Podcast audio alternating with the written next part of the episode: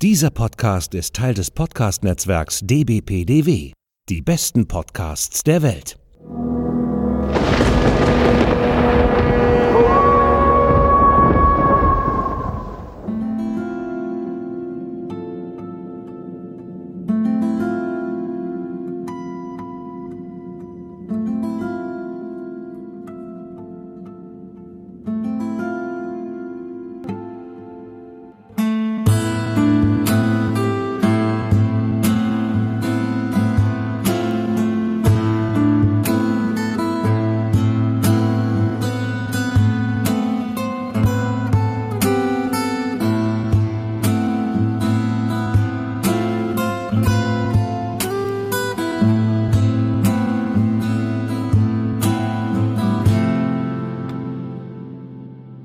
Damit herzlich willkommen zur 69. Episode von unserem Akte X-Cast. Bald haben wir die 70 voll, sensationell, unglaublich. Das, wie lange das schon geht, dieses Projekt. Mein Name ist Hendrik.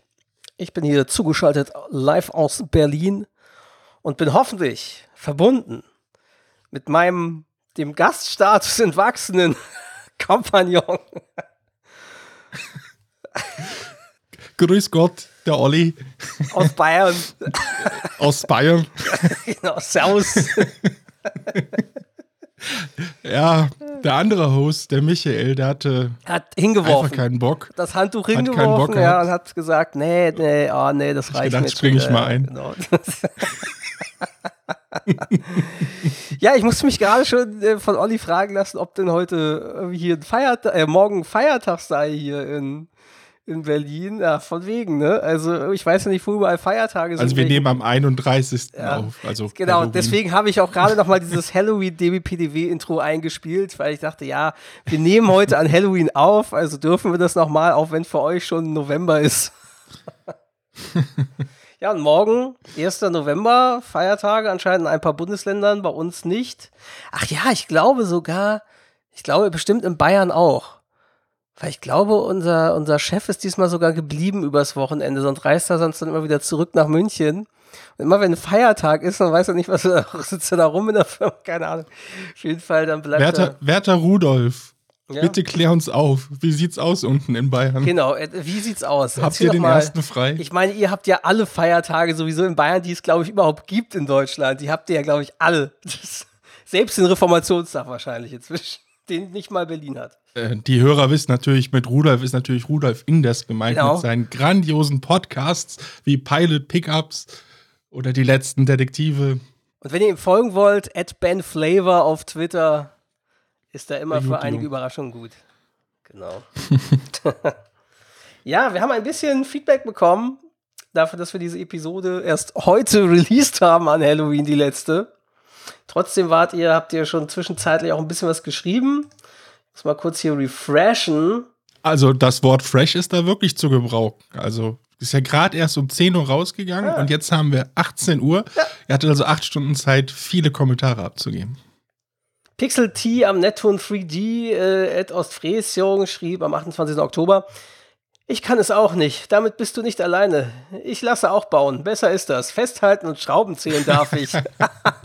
das zog sich darauf, dass ich zwei linke Hände habe und immer Unterstützung brauche, wenn es um irgendwelche Ikea-Regale oder irgendeinen Scheiß geht, weil ich ja ein bisschen dumm bin, was das angeht.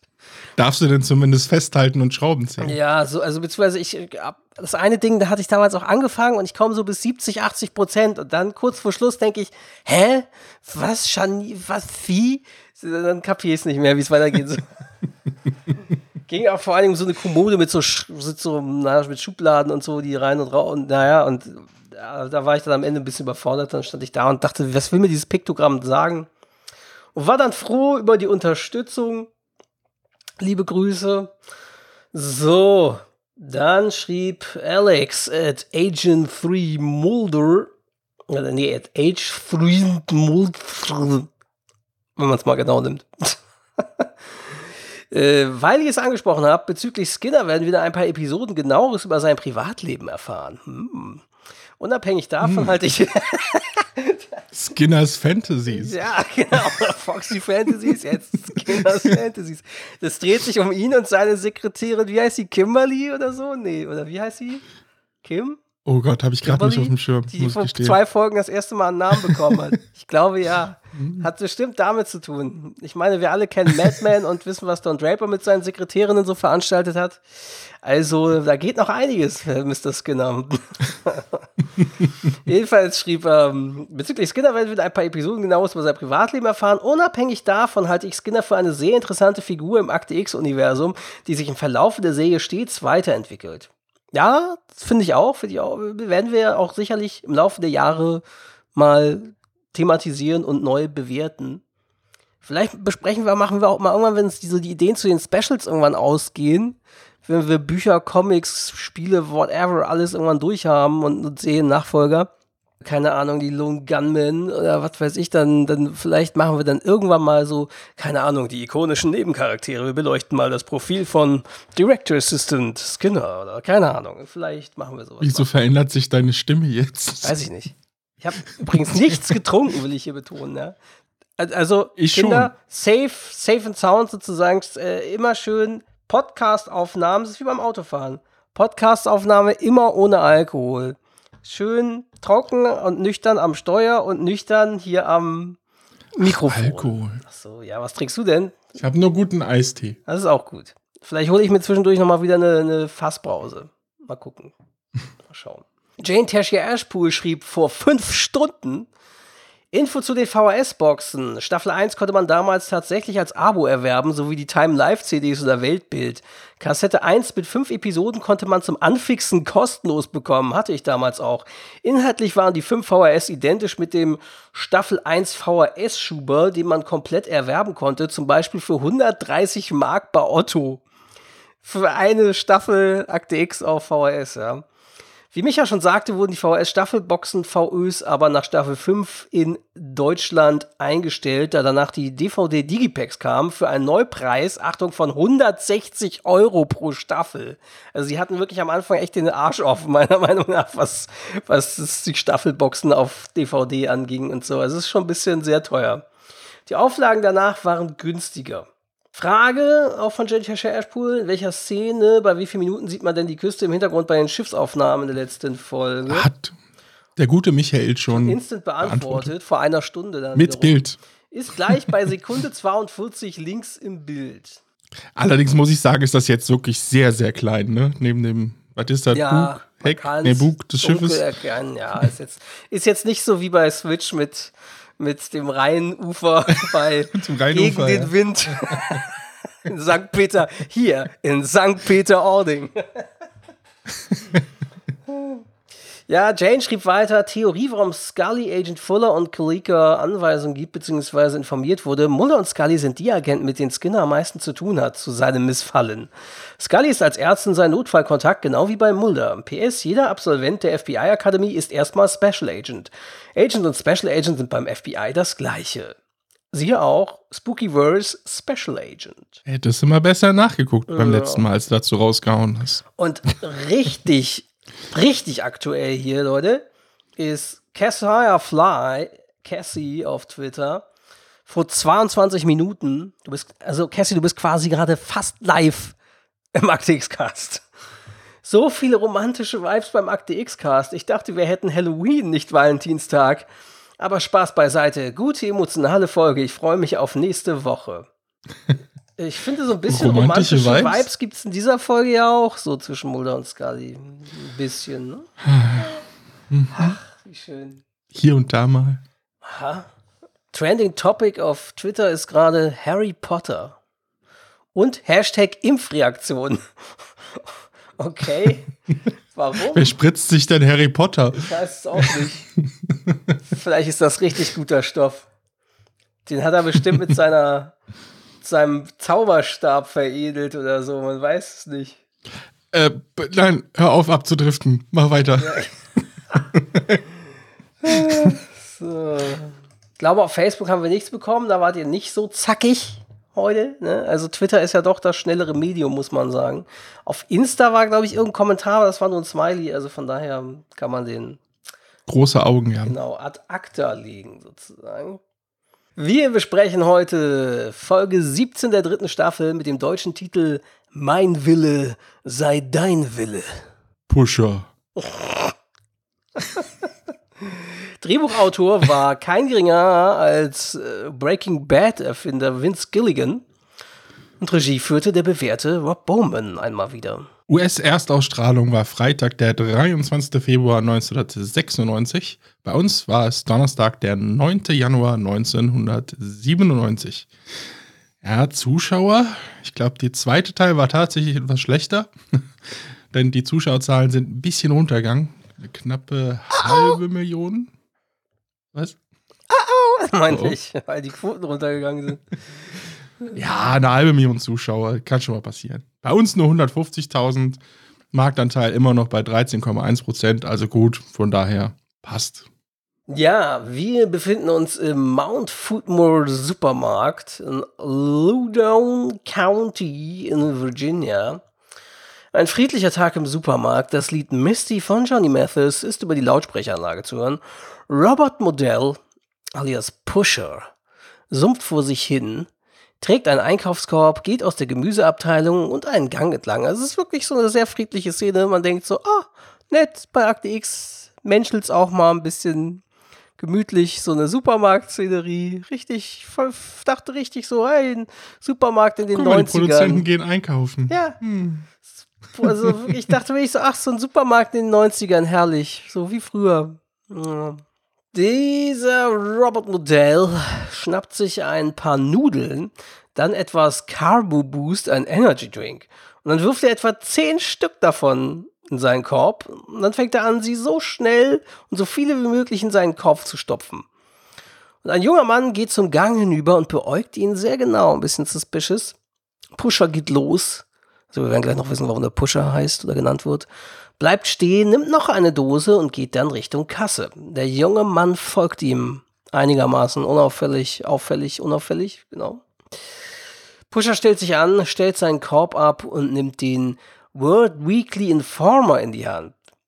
Das ist so ein Klatschblatt. Ich glaube, es sollte so ein Anspieler sein auf den, wie heißt diese Trash-Zeitung in äh, National Enquirer, Visitor oder irgendwas? Gibt doch irgend so ein Ja. Blatt in den USA, das auch so ein richtiges Schundblatt ist, wo auch wirklich, ich glaube auch immer noch irgendwelche Titelbilder von hier, wir haben, diese Frau wurde von einem Alien entführt oder diese Frau wurde von einer Horde Kannibalen vergewaltigt oder keine Ahnung. Und jedenfalls auf diesem Schundblatt sieht man das Bild des, äh, ein Bild des seltsam aussehenden Flugman auf dem Cover. Ihr erinnert euch. Von Anfang Staffel, war es diese Staffel oder Staffel 2 irgendwann? Flugman? War Staffel 2, oder? War es nicht noch Staffel 1? Ich guck Nee, Gott. Ich glaube nicht. Oder? Warte mal. Eure Profis wieder am Werk. Nee, stimmt. Staffel 1 kann es gar nicht sein. Der Parasit. Ne? Zweite Episode, zweite. genau. Zweite Hm. Episode der zweiten Staffel, genau. Ja, Ah, ist ja noch fast erste, also ich bitte dich. ja Also. gefühlt hast du recht. Ist ja so ähnlich wie so eine Dekade, wenn so, so, also wenn man sich anguckt, wie die 90er, Anfang der 90er die Mode und Musik so waren und solche Sachen, das fühlte sich eigentlich noch viel mehr wie 80er an, so, ne? Und genauso wie auch das Jahr 2000 oder 2001, das hatte noch ziemlich viel 90s-Vibe, so, ne? Also. Ja, das verschwimmt ja alles miteinander. Genau. Jedenfalls, der Flugman ist irgendwie, ich glaube, was stand da? Ich hatte mir das Wurde, glaube ich, angespült in Genau. Masters Vineyard, ne? genau, äh, äh, nicht so geil, wirklich. Also vor allem He's Back ist irgendwie das Ding, das Cover. He's Back und dann steht da, genau, Flugman found washed up in Martha's Vineyard. Also wurde Martha's Vineyard angespielt. Er hat auch diese anderen Artikel, die da so sind. Und zwar, Girl raised by squirrels for 15 years found begging for peanuts in park. also ein Mädchen, das von Eichhörnchen vor 15 Jahren großgezogen wurde. 15 Jahre für Eichhörnchen groß. Hat nach Erdnüssen im Park gebettelt. wurde da gefunden. Ja, großartig. hätten die die Nüsse geteilt. Ja. Also da merkt man schon ein bisschen doch den Humor von Vince Gilligan, so, der so anspielungsmäßig ein bisschen sowas macht. Aber es wird in dieser Episode nicht überhand nehmen. Es ist eine ziemlich ernste Episode, muss man sagen. Also das sind so, gibt noch mal so den einen oder anderen leichten Joke, aber ja. Ja, dann kichert äh, der Pusher über, über dieses Titelbild und Dann blickt er nach draußen und sein Lächeln verblasst, als sein Polizeiauto vorfährt. Der junge Mann, der ihn verfolgt, hat sich hinter ihn gestellt. Man hört die Registrierkasse piepsen, als die Waren eingescannt werden. Dann wird der Kassenbon ausgedruckt. Ja, Pusher sagt, lass die Show beginnen. Er hebt und öffnet einen Abschnitt auf dem Rücken der Jacke seines Vordermannes, wodurch die Buchstaben FBI zum Vorschein kommen. Gemeinsam stützt sich dieser Mann der Mann hinter ihm auf Pusher und drehen Modells Arm auf den Rücken, sodass sein Gesicht gegen das Förderband gedrückt wird. Bundesagenten FBI hinlegen! Pusher wehrt sich nicht, er lächelt nur und er sagt, schalten Sie das Ding aus, weil er da irgendwie auf der Registrierkasse quasi auf dem Laufband wieder nach vorne gezogen wird. Detective Frank Burst sagt, Sie sind Pusher, nehme ich an. Sie müssen Frank Burst sein. Wissen Sie, ich muss Ihnen sagen, Sie haben den tollsten Namen. Und der Burst sagt, Agent Collins, lesen Sie ihm seine Rechte vor und dann nichts wie raus hier. Und der erste Agent lässt ihn dann aufstehen. Collins, der Mann, der ihn verfolgt hatte, beginnt ihm die Rechte zu verlesen. Sie haben das Recht zu schweigen, wenn Sie sich entscheiden, gegen das Recht zu und so weiter, kennt man aus diversen Serien. Und Pusher sagt, Sie denken, Sie können mich festhalten? Und naja, Frank Burst sagt, legt ihm eine Hüft- und Beinfessel an. Ja, und dann sieht man eine lange Karawane von Polizeiwagen und FBI-Limousinen, die eine beliebte Kreuzung erreichen. Und das erste Polizeiauto hält an und im hinteren Wagen sitzt Pusher, der ziemlich von sich selbst überzeugt aussieht. Und ein ganzes Stück die Straße hinunter fährt ein Schwerlasttransporter auf die Straße und der hat so eine hellblaue Farbe. Frank Burst sagt, er sitzt mit dem Polizeiauto natürlich äh, vom Pusher und sagt, es würde mir wirklich helfen, wenn sie uns ihren wahren Namen verraten würden. Pusher reicht, sagt Pusher. Pusher räuspert sich, muss jetzt auch mal kurz, beugt sich leicht nach vorne in Richtung Deputy Kerber, der am Steuer sitzt. Hey, wissen Sie, Deputy, ich muss einfach sagen, dass in Ihrer Uniform wirklich der beruhigendste Blauton ist, den man sich vorstellen kann. Ich will Sie nicht veräppeln. Sowas fällt mir auf. Es ist ein Himmelblau. Und äh, sehr beschaulich. Ich glaube, das Wort für diesen Farbton ist Cerulean oder so ähnlich, ne? Oder Cerulean-Blau oder so. Naja, die Schlange der Autos hat sich auf eins reduziert, als ein weiteres abbiegt. Und Frank Burst sagt nur, dass sie es kapiert haben. Ja, es ist ein schöner Blauton, bla bla. Und Pusher wieder Cerulean-Blau. Es lässt mich an eine Brise denken, eine sanfte Brise. Burst sagt nur, halten Sie die Klappe. Und Körber schaut ziellos wie hypnotisiert aus dem Fenster auf den Verkehr. Aber tja, eine subtile Veränderung macht sich in ihm bemerkbar. Er wird leicht unruhig, ist aber dennoch sehr ruhig, seine Augen sind leer und Pushers Stimme ist sehr beruhigend. Und dieser blaue Lastwagen fährt auf die Querstraße auf sie zu.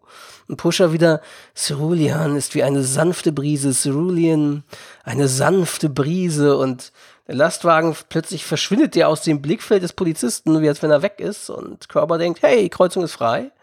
Und fährt los. Und Pusher legt sich auf den Sitz stemmt sich gegen die Türen für den bevorstehenden Aufprall, Burst blickt auf den entgegenkommenden Lastwagen. Und ja, es gibt ein lautes Krachen.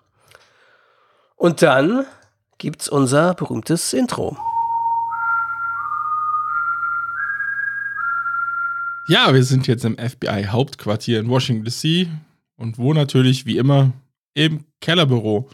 Und da sitzt jetzt Burst und berichtet Scully und Mulder ja, von seinem Pusher-Fall und was halt als letztes passiert ist. Und per Dia-Projektor sehen wir leider, dass es den Deputy, also den Fahrer, erwischt hat. Der liegt nämlich tot auf der Straße. Auch Burst hat noch Spuren von dem Unfall im Gesicht und erzählt von, seinem, von dem seltsamen Verhalten dieses Deputies. Nicht nur, dass der einfach auf die Kreuzung fuhr, als ein LKW herangefahren kam. Nein, nach dem Unfall hat er sich äh, ja, zu Pusher gerobbt und dem seine Fesseln gelöst und ist dann irgendwann tot zusammengebrochen. Ja, dann erzählt Burst, dass der Pusher ihn vor über einem Monat angerufen hat und mehrere Auftragsmorde gestanden habe. Das Seltsame war, dass all diese angeblichen Morde als Selbstmorde eingestuft wurden. Aber dieser Pusher wusste halt Details von den Morden, die nie an die Öffentlichkeit gegeben wurden. Ja, dann kommt Burst nochmal auf den Unfall zurück und schildert, dass der Deputy, also dieser Kerber, eigentlich ein guter Mann war. Und er lässt doch durchblicken, dass der vielleicht äh, gab, dass dieser Pusher ihn irgendwie mit seinen ganzen Farbengerede beeinflusst hat. Und dann zeigt er den Agents weitere Dias und auf einem Autowrack steht mit Blut geschrieben Ninor. Ja, und Mulder schaut sich das so ein bisschen an nimmt dieses Dia, also für die Jüngeren unter euch, das ist so ein Bild, was so durchgeleuchtet wird. Wissen Sie überhaupt, äh, was ein Overhead-Projektor auch zum Beispiel ist? Was, vermutlich. Ne? Also an deutschen Schulen bestimmt. Ja, äh, ja stimmt. Ja. Die haben da keinen Beamer. Nein, nein, da kommt der gute alte Overhead-Projektor, der aber, glaube ich, ein bisschen, heutzutage ein bisschen moderner aussieht. Ich weiß noch, unsere Schule hatte damals auch, dass plötzlich irgendwann solche kleinen zusammenklappbaren Dinger in hellgrau, so irgendwie, die relativ portabel waren, nicht diese riesigen Klötze, wie sie vorher irgendwie, also das war so Anfang der 2000er, dann wurde es langsam hip, dass die ein bisschen kleiner wurden. Hightech. Das Transportieren, ja. Naja. naja. Mulder nimmt jetzt halt dieses Dia, dreht es einfach um und schon ist die Schrift anders zu lesen. Ronin. Und Mulder weiß sogar, was das bedeutet. Das ist ein Samurai ohne Meister, sagt er. Scully und Burst schauen sich so ein bisschen an, so nach dem Motto, ja, okay, was bringt uns das jetzt so nach dem Motto? Aber aus dem Hinweis heraus sagt Mulder, wisse er, was Pusher wohl auf seiner Toilette liest. Und wir kommen zum Szenenwechsel. Ja, äh, später in der Rechercheabteilung des FBI legt Mulder einen Stapel von American Ronin Magazinen auf seinen Schreibtisch und setzt sich. Er blättert durch einige, Scully blättert bereits auch ein paar durch und eine junge Frau namens Holly kommt zu ihnen. Sie hat einen auffälligen blauen Fleck auf ihrer rechten Wange. Agents? Oh, danke. Sie legt einen weiteren Stapel auf den Schreibtisch. Hier ist Band 10. Scully starrt jedoch auf ihren Bluterguss. Holly schaut verlegen weg und Scully sagt, ja, tut mir leid, ich konnte nicht anders, als es zu bemerken. Und dann erzählt Holly, dass sie dieses Wochenende in Georgetown, das ist ein Stadtteil von Washington DC, wer es nicht weiß, ich glaube ich eine ganz gute Gegend. Georgetown, da ist auch irgendwie Unis und so, ne? Also, das ist schon ein relativ nobles Viertel, glaube ich. Da wohnen so ein paar Anwaltskanzleien und Politiker und was weiß ich so. Ein Typ hat mich niedergeschlagen und meine Handtasche gestohlen, erzählt sie, als sie in Georgetown unterwegs war. Und Mulder fragt, haben Sie ihn erwischt? Und Holly nur so, tun Sie das jemals? Nichts für ungut, entschuldigen Sie mich. Dann geht sie und ja, Mulder sagt, Samurai ohne Meister müssen Werbung machen. Und Scully sagt, ja, aber wofür werben? Ich meine, wie hat dieser Pusher einen ansonsten ehrlichen Deputy überzeugt, ihn zu befreien? Ich meine, ich bin sicher, Sie haben eine Theorie. Mulder sagt, Suggestion ist eine mächtige Kraft. Die Wissenschaft der Hypnose basiert darauf, genauso wie die meisten TV-Werbespots, äh, dass sie darauf aufgelegt sind, quasi Gedanken in ihren Kopf zu pflanzen. Und Scully so, jemanden dazu zu bringen, eine Haarfarbe zu kaufen, ist etwas anderes, als ihn dazu zu bringen, in einen heranrasenden LKW zu fahren. Mulder sagt, aber der Mechanismus der Suggestion ist derselbe. Es ist nur in diesem Fall viel mächtiger. Ich meine, dieser Kerl nennt sich selbst Pusher. Können wir das nicht so verstehen, dass er seinen Willen anderen Menschen aufzwingt? Scully entgegnet, selbst wenn er anderen seinen Willen aufzwingen könnte, warum sollte er einen Unfall verursachen, wenn er selbst im Auto saß? Mulder sagt, vielleicht wollte er wirklich nicht ins Gefängnis. Dann blättern sie weiter und Mulder entdeckt irgendwie was und zeigt auf eine Kleinanzeige. Dort steht, ich löse Probleme, also I solve problems, dann OSU und äh, ein paar Rufnummern 703 555 Nase, 703 555 0146, 703 555 0118, 703 555 0177.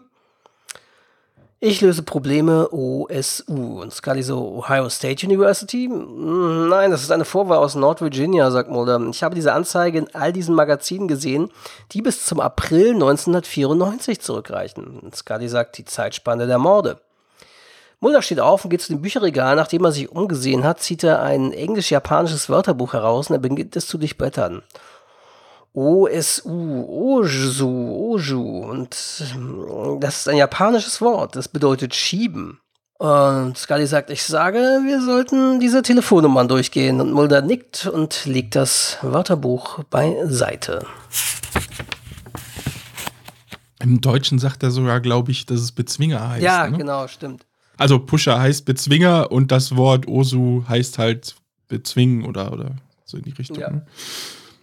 Ja gut, wir sind jetzt äh, in Falls Church, Virginia, auf einem öffentlichen Parkplatz und da steht so ein Münzfernsprecher. Das ist auch schon abends, nachts, wir wissen es nicht ganz genau. Ja, und in etwas Entfernung steht ein Auto und darin sitzen unsere beiden Agents. Und Mulder ruft diese einzelne Telefonzelle auf dem Parkplatz mit seinem Handy an, klingelt auch die ganze Zeit, aber es kommt niemand. Ja, und Scully döst auf dem Beifahrersitz. Ja, Und Mulder legt irgendwann auf, nachdem keiner rangeht und weckt halt Scully. Das ist so eine ganz süße Szene. Das ist auch wirklich, ja. also hier Romantic mit dem Vibes. Finger so einmal. Weil er so also sie leicht ja. über ihre Wange streicht und sie so, und er so, hm, sie sind eingenickt und wie er sie anlächelt dabei. Das ist schon, das hat schon wieder was sehr Intimes zwischen den beiden, ne? Also Stichwort Romantic Vibes an Halloween, da sind wir wieder.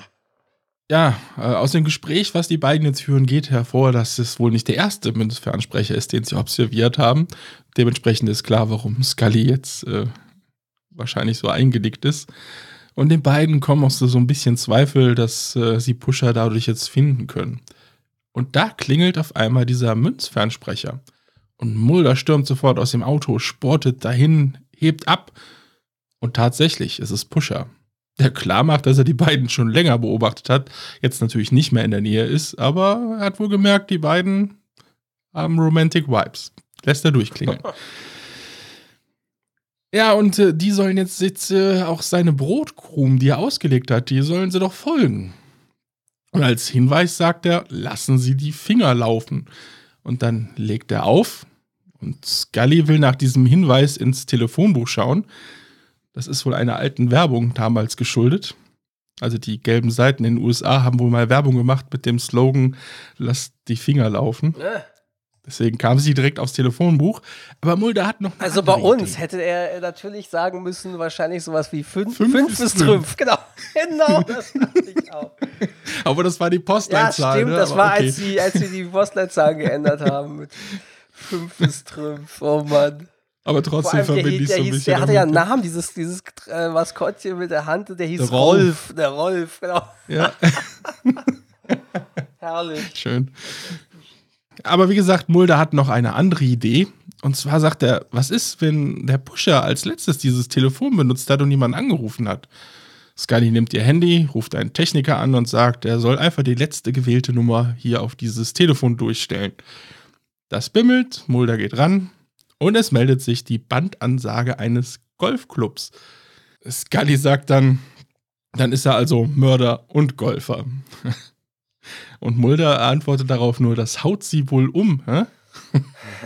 Und das muss wohl eine Anspielung auf O.J. Simpson sein ah. der wegen Mordes angeklagt wurde und auch passionierter Golfer war. Ah, ah, ja, ja, und dann kommen, haben wir wieder einen Szenenwechsel. Ja, wir befinden uns bei der Teetotalers Golf Driving Range und Pro Shop.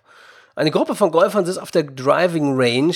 Ein Mann in einer grünen Jacke schlägt einen Ball ab. Pusher geht zu ihm hinüber. Starker Schlag, guter Schlag, hurra!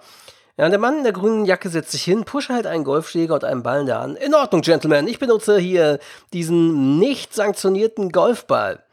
Der legt ihn auf dem Abschlag ab und äh, ich weiß gar nicht, was das bedeutet. Vielleicht können Golfer uns aufklären, was das mit nicht sanktionierter Golfball bedeuten soll. Das ist, glaube ich, auch kein Übersetzungsfehler jetzt hier im Transkript, sondern das ist, wurde, glaube ich, auch wirklich in der Folge so auf Deutsch gesagt, oder? Nicht sanktionierter Golfball? Ich meine, er sagt manipuliert, aber ich bin mir nicht 100% hm. sicher. Naja. Er legt ihn auf dem Abschlag ab und er hat einen blauen Fleck in seinem Gesicht.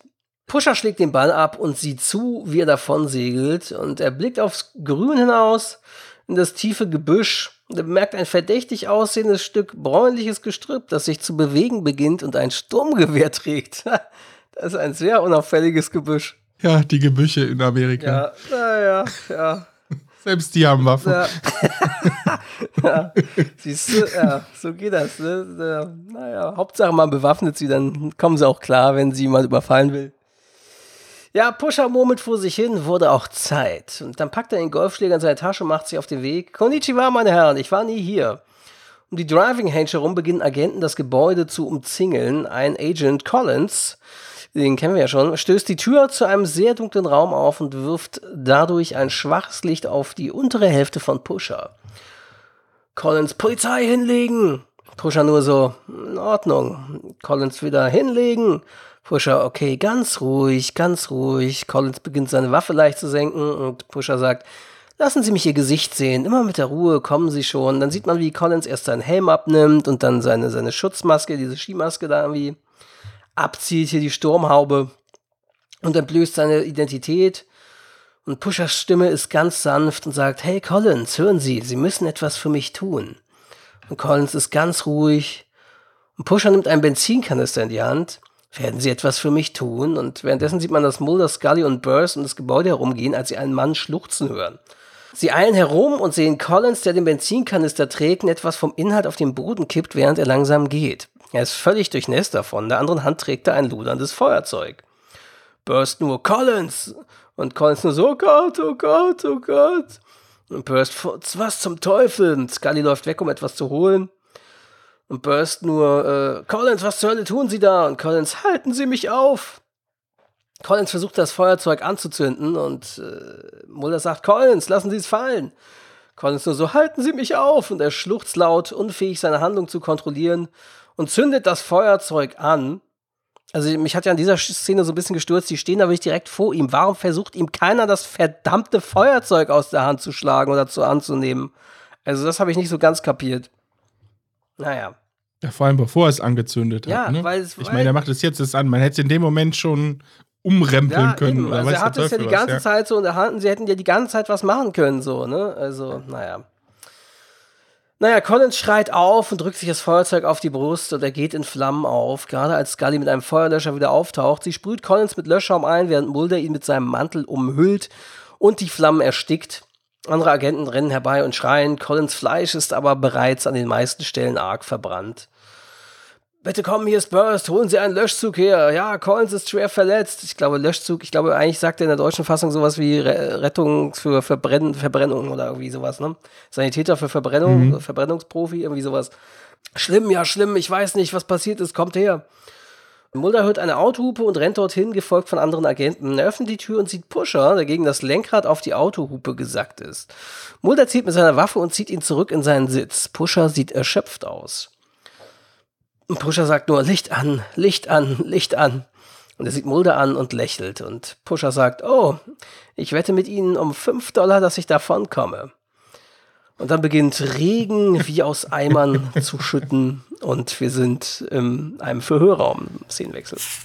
Zwei Sachen. Das ist jetzt aber ein Übersetzungsding. Weil er sagt natürlich nicht Licht an, sondern verbrenne. Ach so.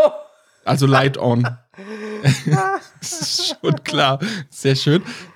Und ich fand es so ein bisschen unrealistisch, dass der schon nach, der ist jetzt vielleicht zwei, drei Sekunden, stand der in Flammen, höchstens. Ja, Und er war ja komplett der sah aus, als verbrannt. hätte Ich glaube, die der hatten noch Masken zwei über Minuten oder fünf von der Minuten letzten gebrannt, Folge. ne? Also so richtig übel, Also, ne? vielleicht vertue ich mich da, Ja, ich aber fand das auch, das waren sah zwei Sekunden. Also, Scully hat ja sofort den Feuerlöcher drauf Ich meine, sie haben natürlich haben, hat er Brandbeschleuniger auf seinem Gesicht und seinen Körper geschüttet, aber trotzdem, es war ja wirklich so kurz, es war ja wirklich instant, als das Fang aufging, kam das Spray und Mulder hat ihn zusammengedingst. Also, und also es sah aus, als hätte der minutenlang gebrannt. Also, naja, aber Ja. die Maskenabteilung hatte anscheinend noch Budget übrig für diese Episode, weil ansonsten sonst hier nicht viel Übernatürliches passiert. Von den so. Strahlungsopfern Genau. aus der Doppelfolge, Ja, da hatten sie noch hatten was. sie noch was. Oh, scheiße, wir haben noch einmal Make-up. Ja. Haut, kaputtes Haut-Make-up. Können wir noch mal raufpacken hier. Klar, das Ganze soll bisschen dramatisiert werden, aber das fand ich ein bisschen unrealistisch. Gut, wir sind jetzt im Loudoun County Gericht, im Vernehmungsraum, wie du schon sagtest. Ja, und Pusher steht vor einem Richter. Und Pusher sagt seinen Namen, seine Adresse, Robert Modell, wie wir jetzt spätestens erfahren. Und da kommen auch Scully, Mulder und Burst rein. Und Mulder macht kurz darauf sogar eine Aussage. Und der Richter ist verwirrt, dass Mulder bzw. dass das FBI denkt, dass Modell die Morde begangen hat, obwohl in jedem einzelnen Fall der Gerichtsmediziner es als Selbstmord deklariert hat. Ja, Mulder versucht zu erklären, dass Modell anscheinend irgendeine Fähigkeit hat, die Menschen zu beeinflussen. Ja, er bringt sogar äh, Modells Geständnis, was es auf Tonband gibt, äh, mit ins Spiel und sein Wissen von den Tatorten. Aber die Verteidigung macht das relativ gut und äh, ja, widerlegt dann immer so Mulders Punkte. Und der Richter ist auch so ein bisschen skeptisch, aber weil die Beweisführung natürlich schwierig ist, will die Staatsanwaltschaft eigentlich auch erst nur einmal, dass er in Untersuchungshaft kommt und nicht gegen Kaution irgendwie raus. Ja, und der Richter scheint auch erst in diese Richtung zu tendieren, aber dann merkt man deutlich, dass er beeinflusst ist, und zwar von Modell. Und oh Wunder, der Richter lässt ihn laufen. Denn dann haben wir einen Mini-Szenenwechsel und im Treppenhaus trifft jetzt der Modell, auf Scully, Mulder und Burst. Und er verhöhnt sie ein wenig und sagt zu Mulder, dass er ihm doch jetzt 5 Dollar schulde.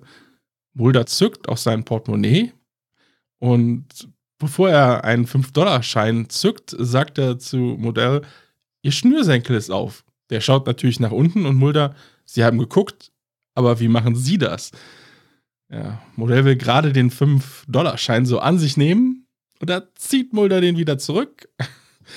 Modell grinst einfach nur und geht dann davon. Aber Burst ist natürlich auf 180. Der ist total aufgebracht und brüllt ihm hinterher: Ich kenne jetzt ihren Namen. Ich weiß, wo sie wohnen. Und ja, dann haben wir wieder ein. Geh doch, wo du, wohnst, wo du wohnst, ja, genau. Geh doch nach Hause. Also, das ist nur das. Genau, du alte Scheiße. das hast du jetzt wieder gesagt. So. Ich habe dich beeinflusst. Ja. Merkst du? Ja, hat eine Inception bei dir durchgeführt hier. Wir sind im FBI-Hauptquartier in Washington, D.C. Mulder leert sein Magazin in ein Q auf einem Stück Papier im Schießstand. Das Standardübungsziel des FBI ist als Q-Target bekannt. Es handelt sich um einen grauen Hintergrund mit einem nicht schattierten Bereich, der wie ein sehr breiter Bowling-Pin oder eine verkleinerte Version einer äh, Vollscheibe aussieht. Sieht aber wohl anders aus, eben als es hier in der See ist. Deswegen, eventuell wurde hier beim Recherchieren für die Episode das Q wörtlich genommen oder es könnte sich um einen Insider-Witz handeln. Ne? Naja. Das ist doch ein Insider-Witz, oder? Stimmt, Ganz so doof Ernst. können die nicht sein. Also, dieses kleine ausgedruckte Q. Ja. Das, das Mulder da war schon echt gut. Das muss schon echt ein Joke sein. Oh Tja, Mulder trägt eine Schutzbrille und Gehörschutz. Scully kommt von hinten herein und nimmt ihren Gehörschutz ab. Mulder nimmt seinen ab und Scully sagt, ich habe ein paar weitere Dinge über unseren Robert Patrick Modell ausgegraben. Mulder sagt, lassen Sie mich raten, er war ein durchschnittlicher Student, er hat ein durchschnittliches Community College besucht, er hat eine durchschnittliche Zeit beim Militär verbracht. Und Scully sagt, welcher Zweig des Militärs? Und Mulder sagt, nicht seine erste Wahl. Erst wollte er ein Navy SEAL werden und dann wollte er ein Army Special Forces Green Beret werden. Und prompt wurde er aus beiden herausgeworfen, allerdings nicht wegen mangelnder Intelligenz. Er endete als Versorgungsoffizier in Fort Bragg, diente zwei Jahre allgemeine Entlassung. Scully ist beeindruckt und sagt, wussten Sie, dass er sich beim FBI beworben hat? Und das Augenbrauen heben sich vor Überraschung. Und Scully sagt, er ist nicht mal durch die psychologische Untersuchung gekommen. Und Mulder fragt, haben Sie eine Kopie davon? Und dann reicht sie ihm die Akte.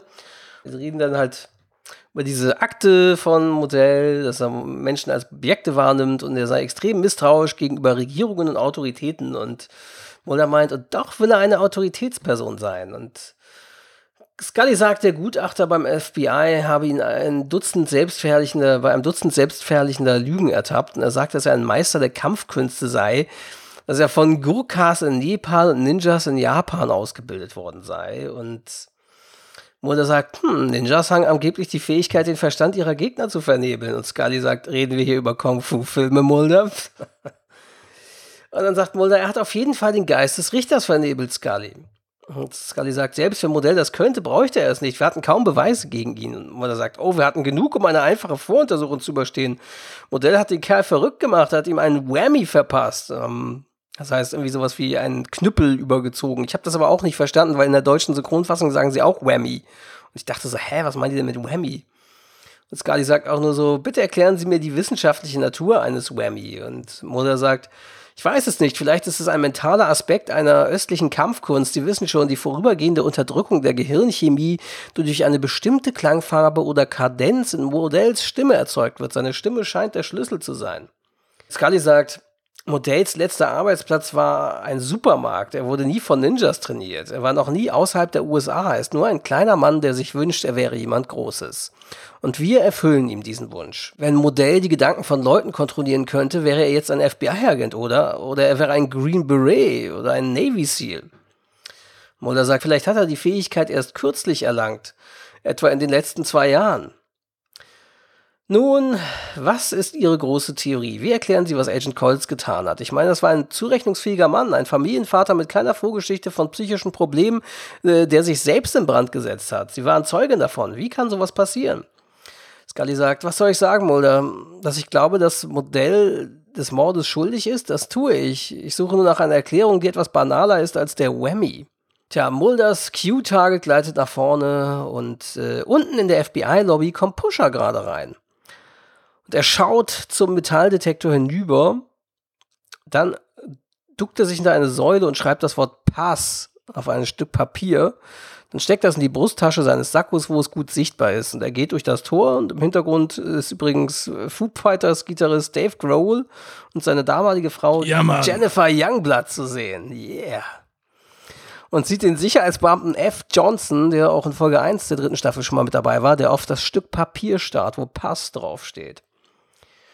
Entschuldigen Sie bitte, wo könnte ich das Computerarchiv finden? fragt Pusher. Und ähm, tja, der Wemmy wurde anscheinend angewandt, denn der Security-Mensch sagt, vierter Stock, Westflügel. Vielen Dank.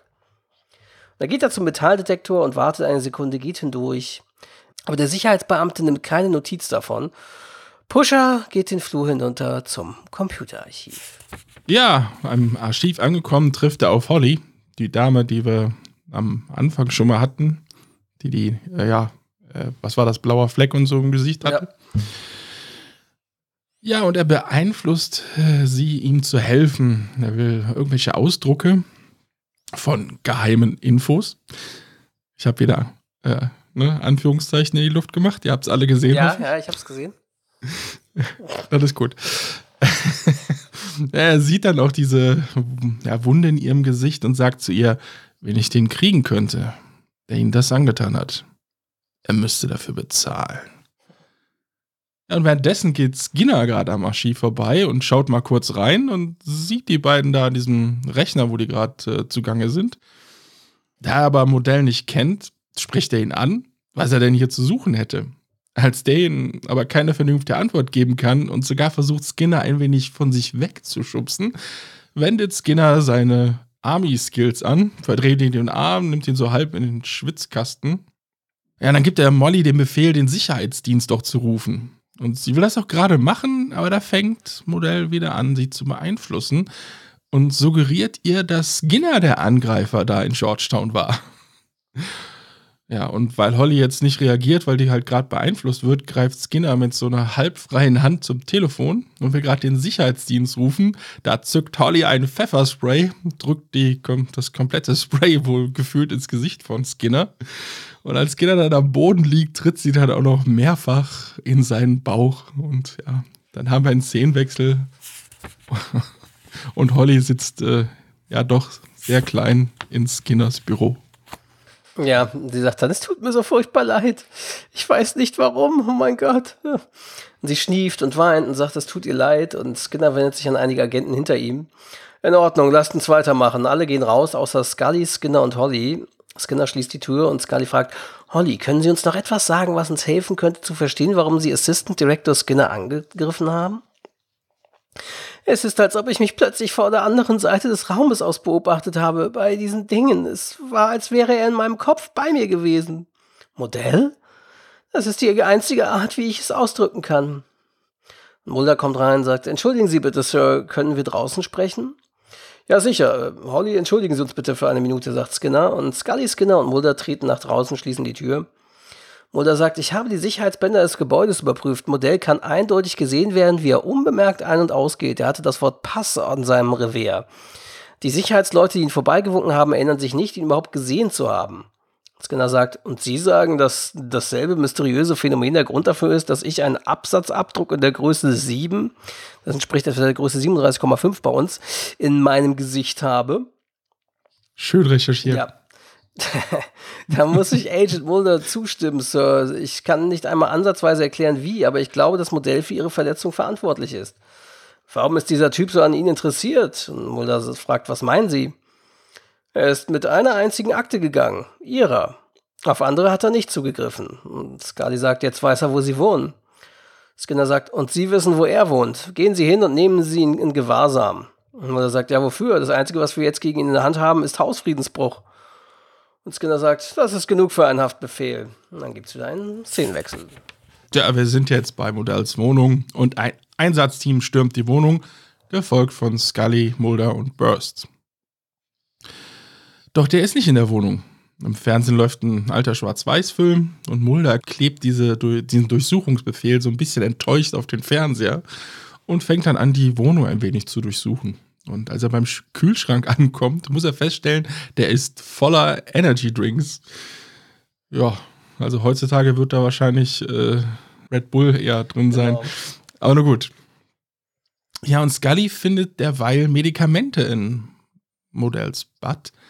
Und nach einem kurzen Telefonat mit dem dazugehörigen Arzt, weil da steht ja auch immer, glaube ich, in Amerika sogar die Nummer vom Arzt dann mit drauf, ist klar, es ist ein Epilepsie-Medikament. Der Arzt wollte jetzt am Telefon jetzt nicht mehr rausrücken an Infos. Aber dieses Medikament bekommt er anscheinend schon seit zwei Jahren, also genau der Zeitraum der Morde. Und sie vermutet, äh, dass eventuell ein, dass ein Hirntumor sein kann, der nämlich Epilepsie in ja, späteren Alter dann irgendwann auch auslösen kann.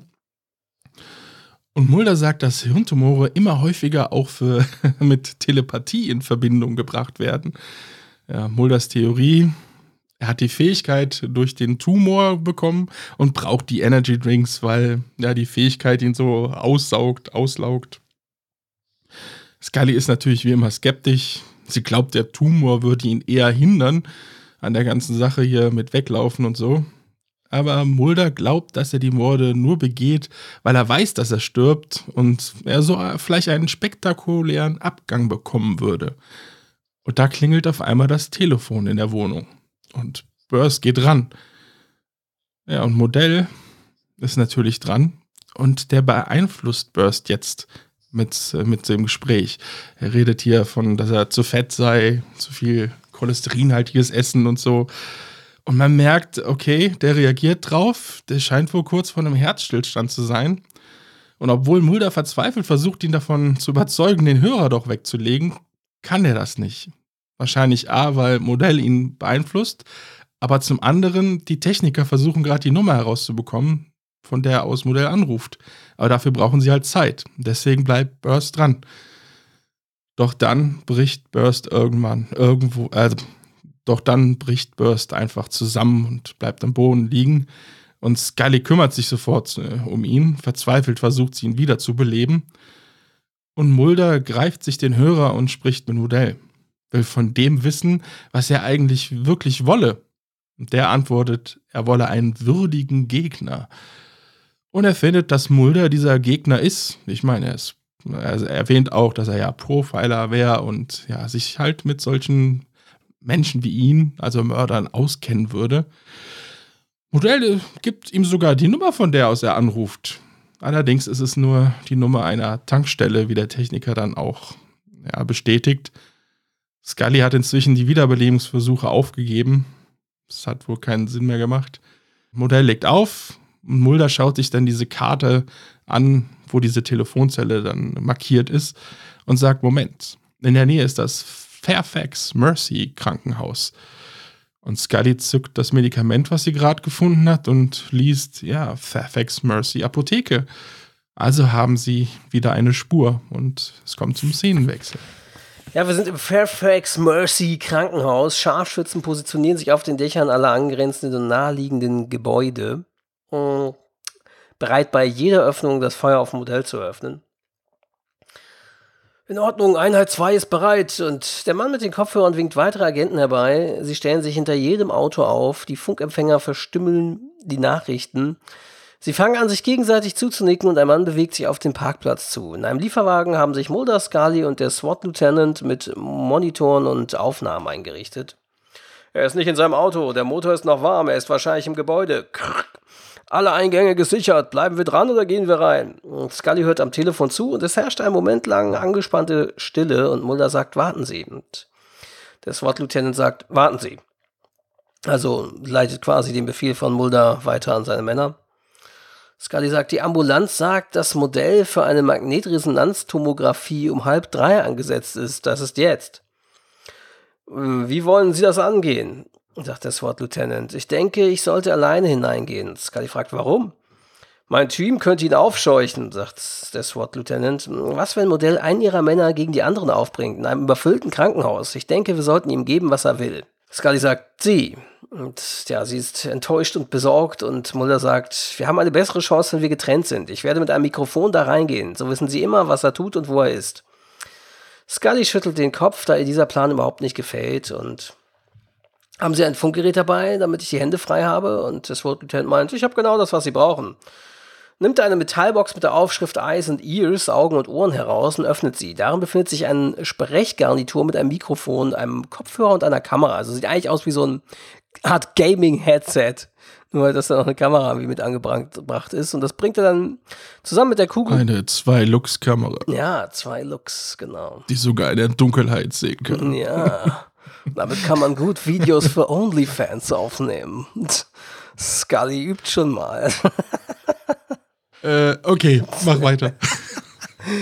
Er bringt die kugelsichere Weste an Mulder an, komplett mit Batterieanschluss und Mulder dreht sich um, damit er die Sprechgarnitur anbringen kann. Und dann sagt der Lieutenant nämlich das mit dieser Zwei-Lux-Videokamera. Damit kann man praktisch im Dunkeln sehen. Scully sitzt an der Seite und schaut verzweifelt zu, probiert ihre neue OnlyFans-Webcam aus. Und der Lieutenant sagt, es ist für Bombenentschärfung konzipiert, um nur einen Beamten zu gefährden. Sehen Sie?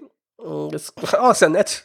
Wenn dann so einer, wie machen die das? Machen Ching Chang Chong irgendwie oder, oder machen irgendwie, ziehen irgendwie Streichhölzer und der, der dann gearscht ist, der muss dann, tja, du bist heute der, der hier alleine leider reingehen muss zur Bombe. Viel Spaß. genau, ja. Sagt meiner Familie, dass ich sie liebe, falls ich es nicht überlebe. naja. Tja, Mulder also Scully starrt ihn nur an und schaut dann weg und Mulder runzelt die Stirn, gibt ihr seine Waffe. Und Scully sagt, nehmen Sie sie. Und Mulder sagt, nein, ich möchte, dass sie, ich möchte nicht, dass sie am Ende auf irgendjemanden außer Modell gerichtet wird. Und Scully sieht aus, als würde sie gleich weinen. Sie legt ihre Hände über seine, die auf ihren Knien liegen, sie starren sich gegenseitig an. Wieder ein paar Romantic Vibes. Mulder sagt nur, lasst uns mit der Show beginnen. Und Mulder geht nonchalant durch die Notfallschiebetüren an einem verwirrten Arzt vorbei. Alle sehen ihm zu, wie er vorbeigeht. Als er an der Krankenschwester am Schreibtisch vorbeigeht, zeigt er ihr seinen Ausweis. Bundesagent, machen Sie Ihre Arbeit wie immer. Scully, können Sie mich hören? Und dann sieht man im Lieferwagen, wo Scully ebenfalls so ein Headset aufgesetzt hat und den Monitor beobachtet. Ich bin bei Ihnen, Mulder. Auf dem Videobild aus Mulders Sicht geht er an einem jungen Paar vorbei. Mulder ist überhaupt nicht zu sehen und Mulder sagt nichts Ungewöhnliches. Der SWAT-Lieutenant spricht in seine Sprechgarnitur. SWAT-Team, bleiben Sie draußen. SWAT-Team, haltet euch noch zurück. Die beiden beobachten aufmerksam die Monitore. Mulder schaut in ein paar Zimmer und sieht niemanden außer ein paar bettlägerigen Patienten und Krankenschwestern. Ein Schuss fällt und die Leute um Mulder herum springen erschrocken auf. Und nur so Mulder und Mulder eilt den Gang entlang. Ein weiterer Schuss geht los. Zwei Schüsse wurden abgefeuert. Ähm, SWAT-Team und Mulder, nein, noch nicht. Und Leute und Krankenschwestern und Patienten fangen an, an Mulder vorbeizulaufen. Der Empfang wird immer schlechter. Mulder sagt, bleiben Sie alle in Bewegung, Bundesagenten, lassen Sie mich sehen, was zum Teufel hier los ist. Und Scully nur so, wir verlieren Sie. Mulder geht auf ein Schild zu, auf dem Intensivstation steht. Das Bild geht aus und wird zu Rauschen. Scully nimmt ihre Headset ab und steht auf.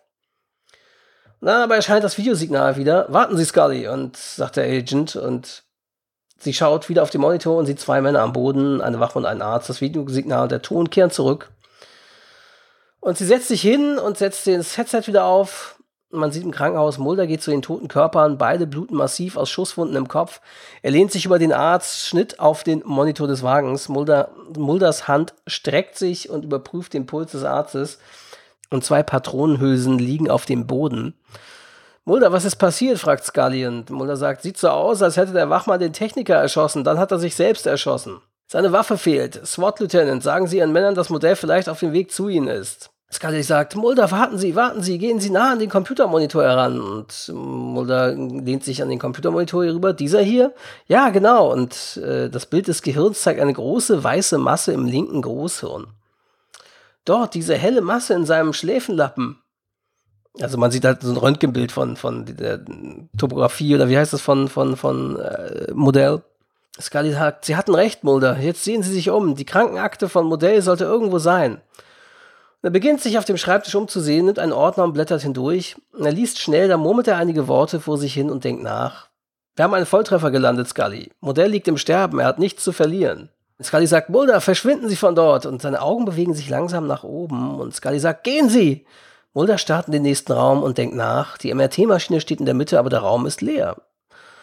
Und Scully nur so, Mulder, Mulder! Und er denkt kurz nach, dann dreht er sich schnell um und sieht Pusher, direkt hinter ihm, die Waffe direkt auf Mullers Gesicht gerichtet. Pusher schnappt sich das Headset und das Videobild wird schwarz. Ja, das SWAT-Team ist jetzt ins Krankenhaus eingedrungen und ähm, sie können es auf drei Zimmer eingrenzen, wo jetzt Mulder-Modell wahrscheinlich drin sind. Und Scully kommt herein, zieht sich gerade eine Schutzweste an und geht zu diesen, ja, zu diesen drei Zimmern. Im ersten guckt sie rein, da liegt nur ein Patient. Und im zweiten liegt zwar auch ein Patient, aber tatsächlich, da ist auch ein runder Tisch. Und an dem sitzen jetzt Modell und Mulder. Modell und Mulder. Ja, Scully macht ja. äh, ja. Ich finde das eh voll, weil da immer Modell steht mit so einem zweiten L. Ja, vor allem so aber? Robert Patrick Modell äh, auch finde ich verwirrend wegen, weil Robert Patrick ja später Agent Doggett spielt in der Serie. Tja, da haben wir es. Wird immer komplizierter. Naja, auf jeden Fall, die beiden sitzen jetzt um einen runden Tisch. Und Scully kommt dazu und macht halt Modell klar, dass er keine Chance hat, hier überhaupt rauszukommen und er kriegt auch nicht das, was er möchte. Und Modell sagt, sie wisse gar nicht, was er will. Langsam setzt sie sich mit an den Tisch und Modell hat halt noch diese Waffe. Und da nimmt er alle Patronen raus, bis auf eine, und schiebt dann die Waffe langsam zu Mulder rüber. Modell sagt, dass Mulder die Waffe auf ihn richten darf und einmal abdrücken darf. Der nimmt die Waffe, man sieht, er steht deutlich unter ja, Modells Kontrolle. Dann richtet er auch die Waffe auf Modell und drückt einmal ab. Kein Schuss. Aber dann sagt Modell, dass Mulder jetzt dran sei. Und schnell richtet Mulder die Waffe auf seinen Kopf, drückt ab. Auch kein Schuss. Aber Scully ist total außer sich, brüllt Modell an. Sie Drecksau! Das fand ich echt geil, dass sie wirklich Drecksau sagt. Wäre die Frage, was da im Original gesagt wird. Vielleicht kann das jemand von unseren Hörern. Stimmt, habe ich gar nicht nachgeguckt. Interessant. Das wäre tatsächlich interessant gewesen. Statt Drecksau. Ja, sie will dann die, die Waffe von Mulder, aber der richtet auf einmal die Waffe auf sie. Und man sieht deutlich, er kämpft mit sich, schreit erst Modell an, ich werde, werde sie töten. Also ihn, also Modell. Und dann schreit er in Scullys Richtung, dass sie doch laufen solle. Ja, und halb hat Mulder schon den Abzug betätigt. Und im Spiegel sieht Scully jetzt hinter sich so einen Griff so für so einen Feueralarm. Und sie nutzt dann die, die Chance, rennt nach hinten, zieht diesen Griff und so eine Warnglocke ertönt. Und das reißt Mulder anscheinend aus diesem Griff von Modell. Er richtet die Waffe auf ihn, drückt ab, ein Schuss löst sich und Modell wird richtig an die Wand geschleudert, fast von seinem Stuhl darunter. Ja, und Mulder drückt immer weiter ab, aber da ja nur eine Patrone in der Waffe ist, bleibt es bei dem einen Schuss und dann kommt auch schon das SWAT-Team hereingestürmt. Und dann haben wir noch so einen letzten Szenenwechsel und wir sehen, dass Modell in, in einem Bett liegt, Beatmungsgerät ist an ihn angeschlossen, er liegt wohl im Koma und Mulder steht vor dem Bett und Scully kommt herein. Scully sagt, es ist fraglich, wie lange er überhaupt noch überlebt, aber das Bewusstsein werde er wohl nie wieder erlangen. Und dann erzählt Mulder, dass der Tumor operabel gewesen sei, aber Modell jegliche Behandlung abgelehnt hatte. Scully ist verwirrt, fragt, wieso? Und Mulder, ich glaube, es war so, wie Sie sagten. Er war immer so ein kleiner Mann. Das hat ihn endlich ein Gefühl der Größe vermittelt. Scully blickt leicht nach unten und erkennt die Tatsache leise an. Dann nimmt sie seine Hand und dann Lassen wir nicht zu, dass er noch mehr unserer Zeit verschwendet. Dann geht sie raus aus dem Zimmer. Wir sehen, Mulder starrt noch kurz auf Pusher und folgt ihr dann. Und damit endet die Folge. Ja, Robert Whiston spielte hier den Robert Patrick Modell und Roger Across spielte diesen SWAT Lieutenant Brophy. Und beide sind kanadische Darsteller, die in nahezu jeder kanadischen Serie mitgespielt haben. Also Roger Across war auch schon bei Akte X mit dabei. Der spielte, wen spielte er denn alles so bisher? Also der war auf jeden Fall schon in, ich glaube in Fresh Bones war ein, ach so genau, er war ein, ein Officer in EBI der ersten Staffel. In Fresh Bones war Private Kittle. Hier dann dieser SWAT Lieutenant, dann hat er 98 und auch 2018 in, in der Reboot-Staffel nochmal mitgemacht. Viele kennen ihn bestimmt auch. Hatten wir in unserem letzten Special. Da hat mitgespielt und eine sehr wichtige Rolle in der Serie First Wave gehabt, die Prophezeiung, die ja auf dieser Akte X-Welle mit Aliens und so auch schwamm. Da sprach er den, äh, sprach er da, spielte er den außerirdischen Joshua, der eigentlich Kate Foster verfolgen sollte und aber nach und nach anfängt, Kate zu helfen. Und ja, sehr interessante Rolle auch. Und ja, war in 24 dabei, in Arrow, in The Strain, in äh, Dead Zone, in ich weiß nicht. Und genauso auch hier Mr. Mr. Robert Wisdom, der den Modell spielte. War auch in First Wave dabei, in Outer Limits, in Stargate, da kennen ihn bestimmt viele, da hat er eine wiederkehrende Rolle als Samuels, der, der immer mal wieder im Laufe der Serie immer mal wieder auftauchte in diversen Staffeln. Dann war in Smallville war der Vater von Chloe Sullivan, hatte also auch so eine feste Nebenrolle. Also ja, auch in Dead Zone mit dabei. Also quasi auch eben, das sind diese typischen kanadischen Actor, die eigentlich in nahezu jeder kanadischen Serie, die, die, also in jeder Mystery und Fantasy und Sci-Fi-Serie, die so in den 90ern und frühen 2000ern gedreht wurde, mit dabei waren. Also werden die Kollegen vom Sternentor-Podcast Stimmt. ihn wahrscheinlich schon gesehen haben oder noch sehen. Schönen Gruß genau. in die genau. Richtung. Ja, im ursprünglichen Drehbuch fragt Mulder, ob die kleine Überwachungskamera den Discovery Channel empfangen würde. Und David Duchovny äh, hat das wiederum geändert spontan zu, äh, fragte, ob man auch den Playboy-Kanal damit empfangen kann. Er dachte, würde einfach besser zu Mulder und seiner Vorliebe für nette Filmchen und so ja. passen. Ja, Autor Vince Gilligan musste gegenüber dem Sender harte Überzeugungsarbeit leisten, um die Showdown-Szene mit dem russischen Roulette nicht herausschneiden zu müssen. Offensichtlich gab es bis dahin noch nie eine Sequenz mit russischem Roulette in einer einstündigen Drama-Fernsehserie in den USA und Fox hatte erhebliche Vorbehalte dagegen. Genau, Vince Gilligan hatte äh, die Idee zu diesem Drehbuch, sollte eigentlich äh, ein Film werden. Aber er hat, als er dann zu dem Autorenteam von Akte X dazu stieß, hat er dann halt das Drehbuch etwas überarbeitet und für die Serie angepasst. Ja, das wollte unbedingt so, so ein Katz-und-Maus-Spiel auch irgendwie bringen, ne? So à la Dirty Harry und das dann hat das halt dann hier zwischen. Mulder mhm. und Pusher gemacht und ja. Und der Pusher, der, für den wurden diverse Darsteller auch gecastet, oder war nicht gecastet, sondern waren in Überlegungen, unter anderem Lance Henriksen, der dann ja später die Hauptrolle in Chris Carters Millennium gespielt hat. Der andere, der wohl angedacht wurde, Harvey Vierstein? Harvey Vierstein, ja, Vierstein, genau, spricht man so aus. Ja. ja. Das ist ja so eine Schwulen-Ikone, der ja unter anderem in die Independence Day und Mrs. Doubtfire mitgespielt hat. Ich wollte gerade gesagt haben, ja, Independence Day, ich muss meine Mutter anrufen. Genau. so eine schöne. ja, Mrs. Doubtfire war auch irgendwie, aber gut, aber, nee, war das Mrs. Doubtfire?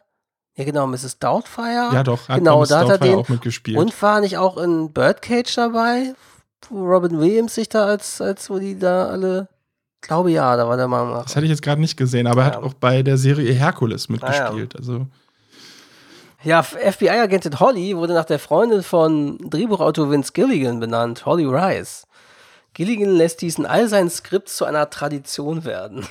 In der Szene, als Skinner ähm, ja, ihn im Archiv erwischt, diesen Modell, ähm, da sagt er wohl im Original zu ihm: Gehen Sie spazieren, Mel Cooley. Und das ist wohl eine Anspielung auf eine Figur aus der Dick Van Dyke Show. Ah. Das ist auch ein glatzköpfiger Schauspieler oder, gewesen in der Serie. Und deswegen gab es da so diese Anspielung. Ja, Mitch Pileggi war ziemlich enttäuscht, über die Tatsache, dass er in dieser Episode, also seine Rolle, schon wieder zusammengeschlagen wurde, weil er meint, das sei jetzt in einigen Episoden schon ein paar Mal vorgekommen. er, er meinte, I was feeling a little uncomfortable with him getting his ass kicked so much, and I think the fans were too. Was interessant ist, bisschen Foreshadowing, ohne zu viel zu spoilern, ich kann mich auch nicht dran erinnern an die Folge, ähm, Pusher wird uns äh, zwei Staffeln später, nämlich in der fünften Staffel in Folge 8, Kitsunigari nochmal auftauchen und die Folge wird sich wohl nochmal um ihn drehen. Das hatte ich auch gar nicht mal auf dem Schirm, dass der wiederkommt, ja. Neben, siehe neben, neben Tombs, so einer der wenigen Monster of the Weeks sozusagen, der wiederkommt. Interessant, oder? Die wiederkommen. Wusste ich auch nicht mehr. Ne? Ja. Da bin ich gespannt. Wie fandst du die Episode? Die war auf jeden Fall intensiv, fand ich. Sehr intensiv. Ja, fand ich auch. Also beim Gucken habe ich, also ich weiß nicht, es war so ein bisschen wellenartig, so mein Gefühl. Dann gab es so wieder so, ja, ja Rüge-Szenen kann man es auch nicht nennen, aber es flachte dann wieder ab und dann hattest du diese Peaks immer wieder so, ne, wo der sich selbst anzündet und so. Diese Szenen waren ja doch schon echt gut auch gespielt, finde ich. Mhm. Auch wenn jetzt die Verbrennung nachher übertrieben war, aber es war echt gut gespielt, wie der Schauspieler so rüberbrachte, dass er da gerade mit sich selbst kämpft und so. Mhm. Und auch Mulder, wenn er da richtig, äh, ja, äh, mit Schweiß auf der Stirn da eben im Krankenhaus steht oder dann nachher am Tisch sitzt und diese russisch Roulette Situation über sich ergehen lässt, fand ich richtig war alles sehr gut gespielt, also es kam echt gut rüber und es war wirklich intensiv. Es hat echt Spaß gemacht, diese Folge zu gucken. Wie gesagt, so Kleinigkeiten haben mir nicht gefallen. Also ich bin eigentlich, glaube ich, wie letzte Woche. Ich glaube, ich bin bei einer 1 minus wieder. Ja, also geht mir tatsächlich genauso. Also ich fand die sehr stark. Also ich fand, das war ja, auch nach den Episoden, also wir hatten jetzt mal ein paar Mythologie-Episoden und vor den Mythologie-Folgen hatten wir diese Folgen, die quasi äh, den Kern von Akte X ja aufgebrochen haben durch ironische Brechungen und so. Und davon waren ja jetzt so ein paar mhm. Folgen, die dieses Muster versucht haben aus, aufzubrechen von der typischen Monster of the Week-Folge oder, oder so und sich ein bisschen darüber ja auch amüsiert haben, lustig gemacht haben mit Ironie und Überspitzung, Übertreibung. Und es war jetzt so die erste seit langer Zeit, deswegen die erste klassische Monster of the Week Folge, die wir jetzt lange Zeit hatten. Und äh, auch wirklich sehr stark, finde ich. Also ich fand es eben auch, also es hatte ein paar Schwächen, war manchmal so, wie du sagtest, so ein bisschen wellenartig, so, aber insgesamt war es eine echt starke und unterhaltsame Episode. Und auch der, der, ja, der Pusher spielte sehr charismatisch, also der, der war sehr charismatisch und wurde von ja. Robert Wiston charismatisch gespielt. Und ja, also spannendes Thema auch, weil es halt na quasi, ja, so, so halb der war jetzt nicht in dem Sinn übernatürlich, der hatte halt durch seinen Tumor, wurde halt dieser völlige Durchschnittsmensch, dieser Loser, zu was Besonderem. Ne? Und sehr interessantes Thema und sehr spannend. Auch dieses, ich fand auch dieses Katz-und-Maus-Spiel auch am Anfang, wie sie hier mit dem Telefon anrufen, wie sie diesen Brotkrumen quasi nachgehen, dann irgendwie auf dem mhm. Parkplatz. Und ich fand das echt interessant. Gut gemacht, dann gleichzeitig die, die Romantic Vibes zwischen Scully und Mulder hier in der Folge war, war da wirklich doch mal wieder ein bisschen deutlich zu spüren, dass da irgendeine Chemie doch vorhanden ist zwischen den beiden, dass sie eigentlich doch mehr als Kollegen sind. Und ja, die haben das Drehbuch damit draufhin auch gut angepasst, ja. das stimmt. Ich meine, man kann sich das richtig als Film mhm. vorstellen, wie du schon sagtest, mit diesem Katz-und-Maus-Spielen mhm. am Anfang. Trotzdem haben sie es in dieser kompakten mhm. Form gut reingebracht und trotzdem noch diese Mulder-Scully-Vibes. Also, ja, ja, echt gut. Ich dachte, also ich hatte so in schwachen Momenten war es eine 2 plus, aber in den starken Momenten 1, äh, 1 minus. Und die starken Momente haben ja eindeutig überwogen. Also ich würde auch sagen, ja, 1 minus tatsächlich. Sind wir uns mal, sind wir uns nach langer Zeit mal komplett einig. Seit langem. Seit langem hat unser Head-Autor Michael mal wieder gut geschrieben. Mal wieder als Überraschungstwist für den Podcast. Diesmal sind sie sich einig, die beiden Hosts, in ihrer Meinung und in ihrer Bewertung. Ich meine, seine, seine Meinung war ja auch, glaube ich, hat er ja gesagt, weil er sich erinnern konnte mhm. an die. Folge, dass das eine Ich konnte mich echt gar nicht dran erinnern. Ich glaube, er. Also, obwohl ich ja noch Rewatch, ich kam ja bis zu meinem, meinem Rewatch damals auf Englisch vor ein paar Jahren, so ich glaube bis Anfang, Mitte, bis Anfang Staffel 4, glaube ich, irgendwie so war ich gekommen. Und ich kann mhm. mich an die gar nicht mehr so richtig erinnern, diese Folge hier. Und aber war sehr stark und war echt gut. Also wirklich tolle Unterhaltung, hat mir sehr gefallen. Ja, liebe Hörerinnen und Hörer, wenn alles gut geht, ist für euch heute Sonntag, der 7. November. Und dann hören wir uns in zwei Wochen wie gewohnt wieder am 21. November mit der Folge Der Fluch.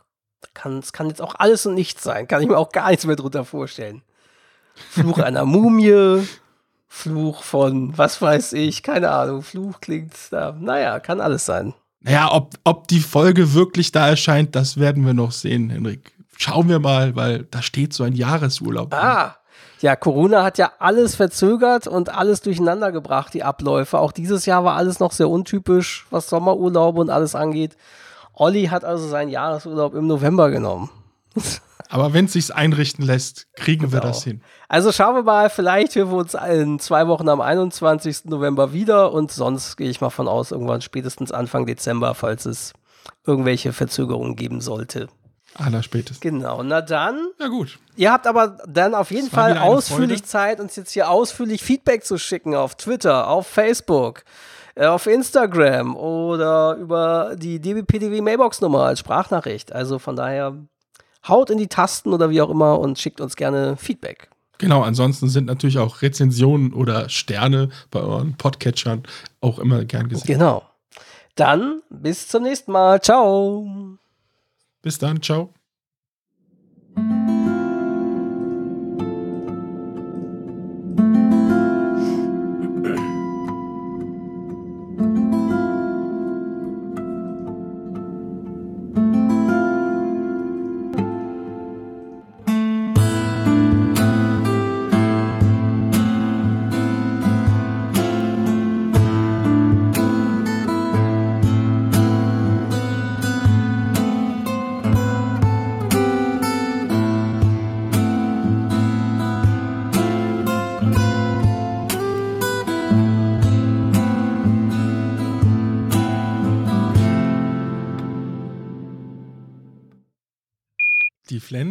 Das war Genau, ja, die Flens. Rixdorfer. Wixdorfer, ja, genau. Die, Oh Gott. das schneiden wir. Gott. Genau. Wo ist der eigentlich hin? Ich weiß gar nicht, wo der ist. Wo ist der eigentlich? Sieht ja alles so komisch aus. Der hier? Nee, das war es nicht. Der da. Ja, genau. Ich habe Ah, ihn jetzt schon vermisst. das Pfand auf, aufgenudelt. Damit du es nochmal wieder abspielen kannst Ja, gleich. genau. ne? Du musst jetzt wieder mit dem Bleistift die Kassette zurückdrehen und wieder reinrollen. Das Band. Kennt man. Dann wird der Kassendrong. Dann wird der Kassenbon ausgedruckt. Wir haben 100 Leute gefragt, wer ist der schlechteste Podcast-Host Deutschlands? genau. Sehr gut.